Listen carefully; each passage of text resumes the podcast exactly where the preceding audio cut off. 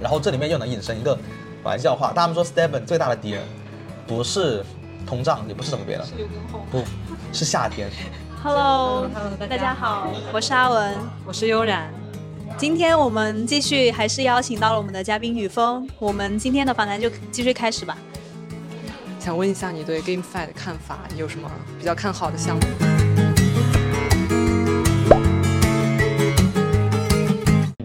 就是我觉得现在，呃，去入职 Web3 的人主要是三个领域嘛。其实 DeFi 就通过 DeFi 去认识 Web3 的人是少的，要么就是 Crypto，因为加密货币买卖最简单；要么是 NFT，就你买小小图片 JPG 对吧？JPEG；要么就是 GameFi。其实 GameFi 大家对它的争议啊，无非就是来源于说，是不是庞氏，就是到底是不是庞氏骗局啊，对吧？到底这个东西到底靠不靠谱啊？为什么 Play to Earn，Play to Earn 吧？为什么我就能 Earn 呢？我明明只是 Play 啊，就是，对吧？所以说 GameFi 的争议是一直都它都不停的，就是包括现在做的最成功的一个 GameFi 之一就是 Stephen，大家对它的争议是没有停下过，就是那我对 GameFi 的看法就是，我觉得。对于一个新事物，我们先不用去急着去判断它到底是不是庞氏，就是因为我的观点是，嗯，但看你怎么去判断。因为我说句很很真实的话，大部分玩 GameFi 的人不是去寻求那个 game 的乐趣，是寻求那个 fi 的 GameFi 嘛，是寻求那个 finance 的那个收益。他不是要 play 他的他 play to earn，他关注的是 earn 不是 play。对，那好，假设我们就以这个方式。赚钱，当然这个其实也无可厚非啊，因为是你 GameFi 自称 Play to Earn 嘛，对吧？那我就关注 Earn，我觉得也没有问题，对吧？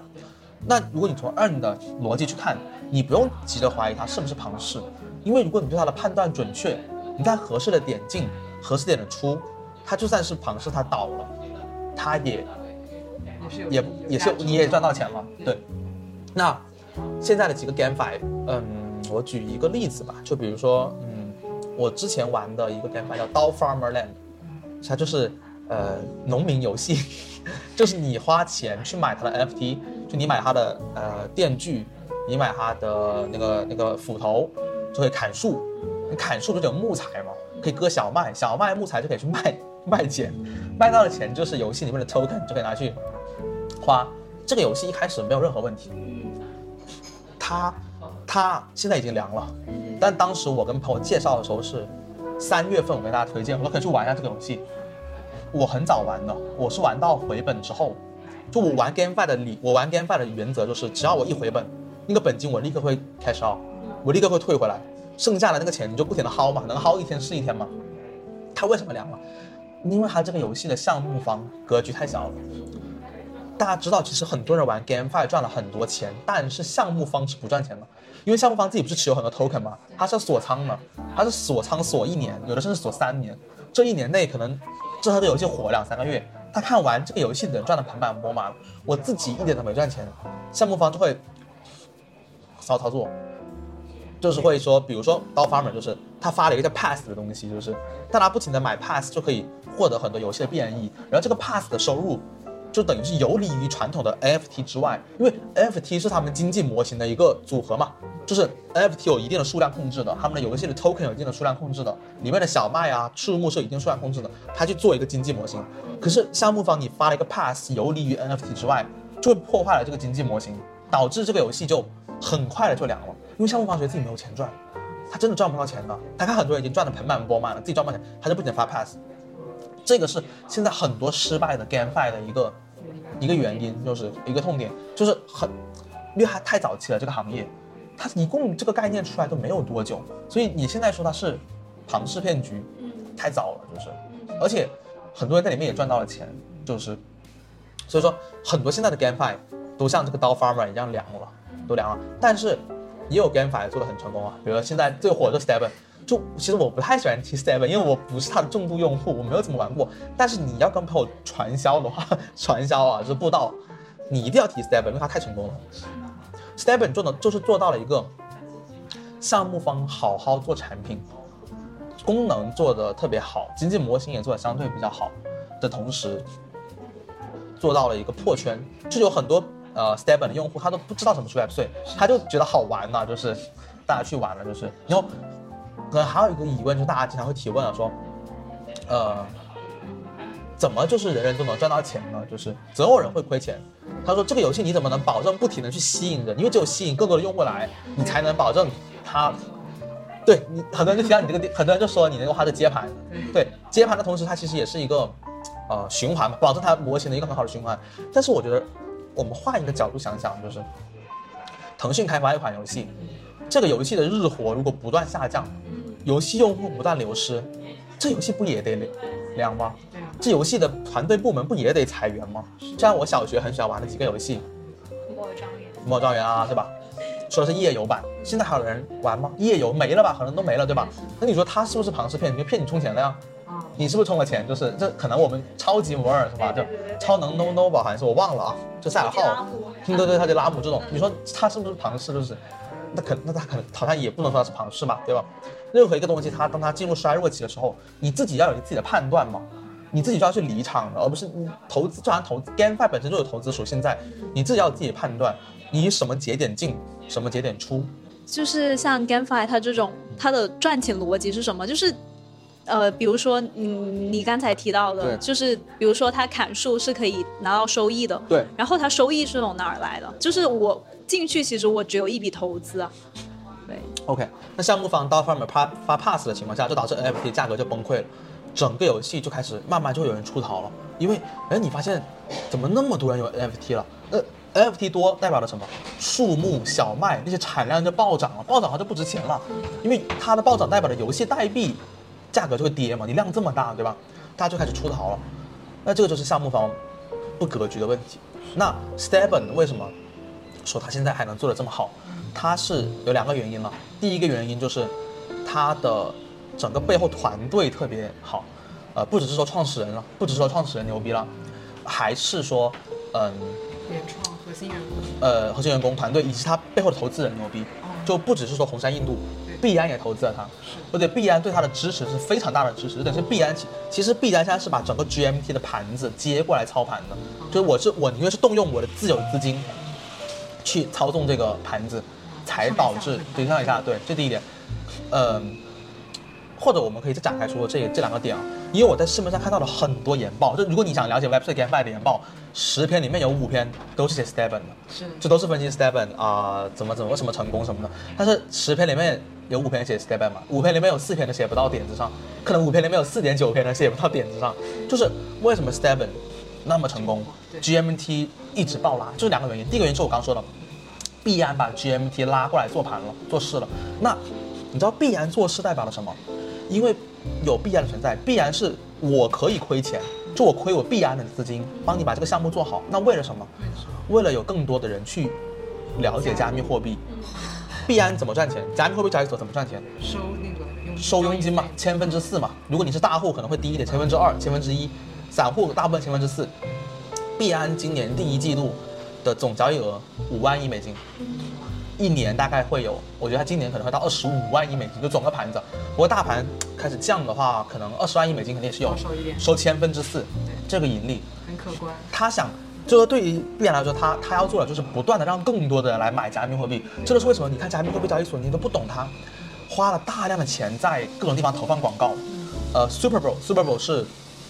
我不知道观众们有没有看的，是橄榄球的盛世，就是一年一度的橄榄球的最盛大的比赛，对，像我们中国的春晚这样子的。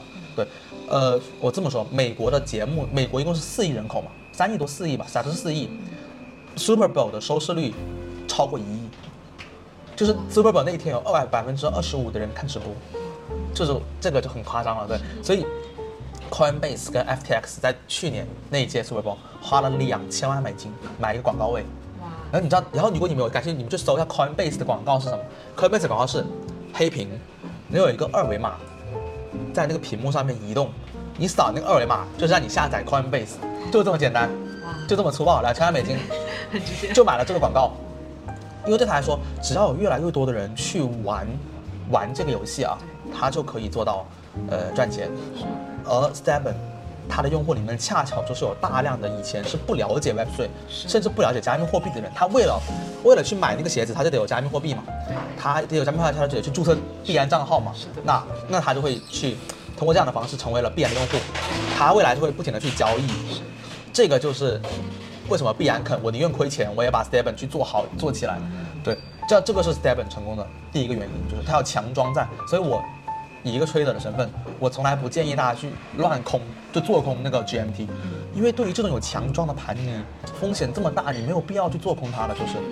你做空它，可能它一下随便必然花点钱就把它拉起来了，因为别的游戏盘它想拉它没钱，是，可是必然大把钱。OK，第二个原因就是，为什么刀 Farmer 怕刀 Farmer 会增发，Stephen 不会？因为我们刚刚说刀 Farmer 项目方没钱嘛，可是 Stephen 因为它的交易量很大，它是卖那个鞋子的 NFT 是核心嘛，它是做了一个机制设计，像 OpenSea 一样，你买卖鞋子我是要抽佣金的，对，你看 OpenSea、呃，去年交易额好像是六百亿美金，抽百分之。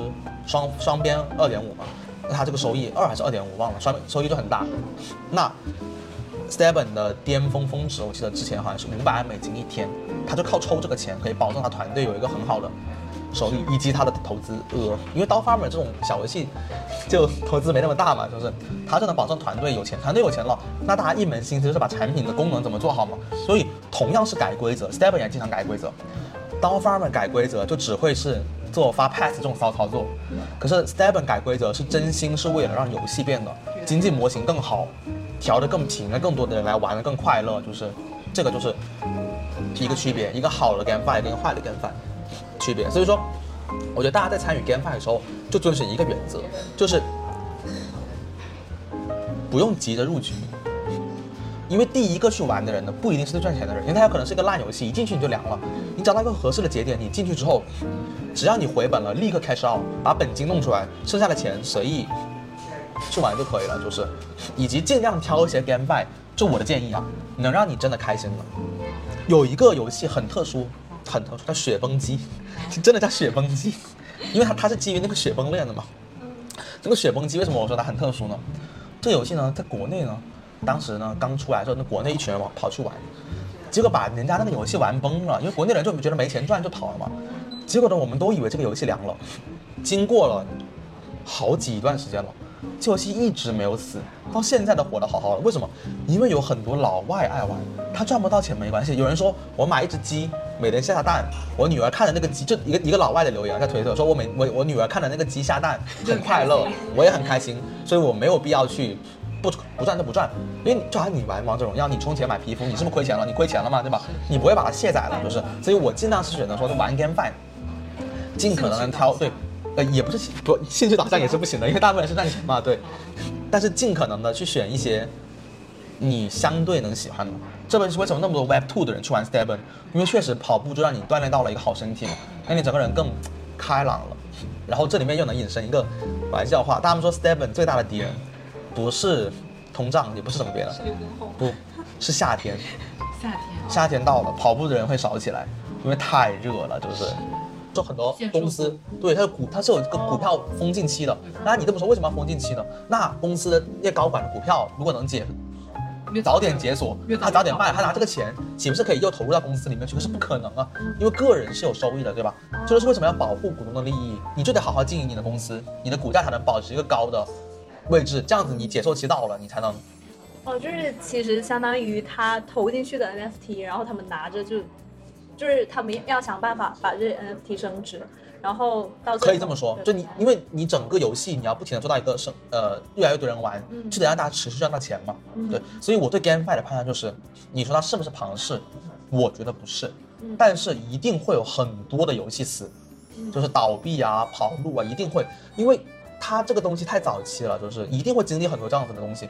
在这样大浪淘沙之下，它一定会出好产品。就 Stephen 就是一个好产品嘛。很多人也说了，就算呃那个呃钱没赚到，换来好身体。因为我一个朋友，我一个朋友跟我开 meeting 的时候，他是每天在家里面困在上海嘛，每天在家里面就走路，就是就走走走走走，在家里面就来回走来回走，就为了把那个能量刷满。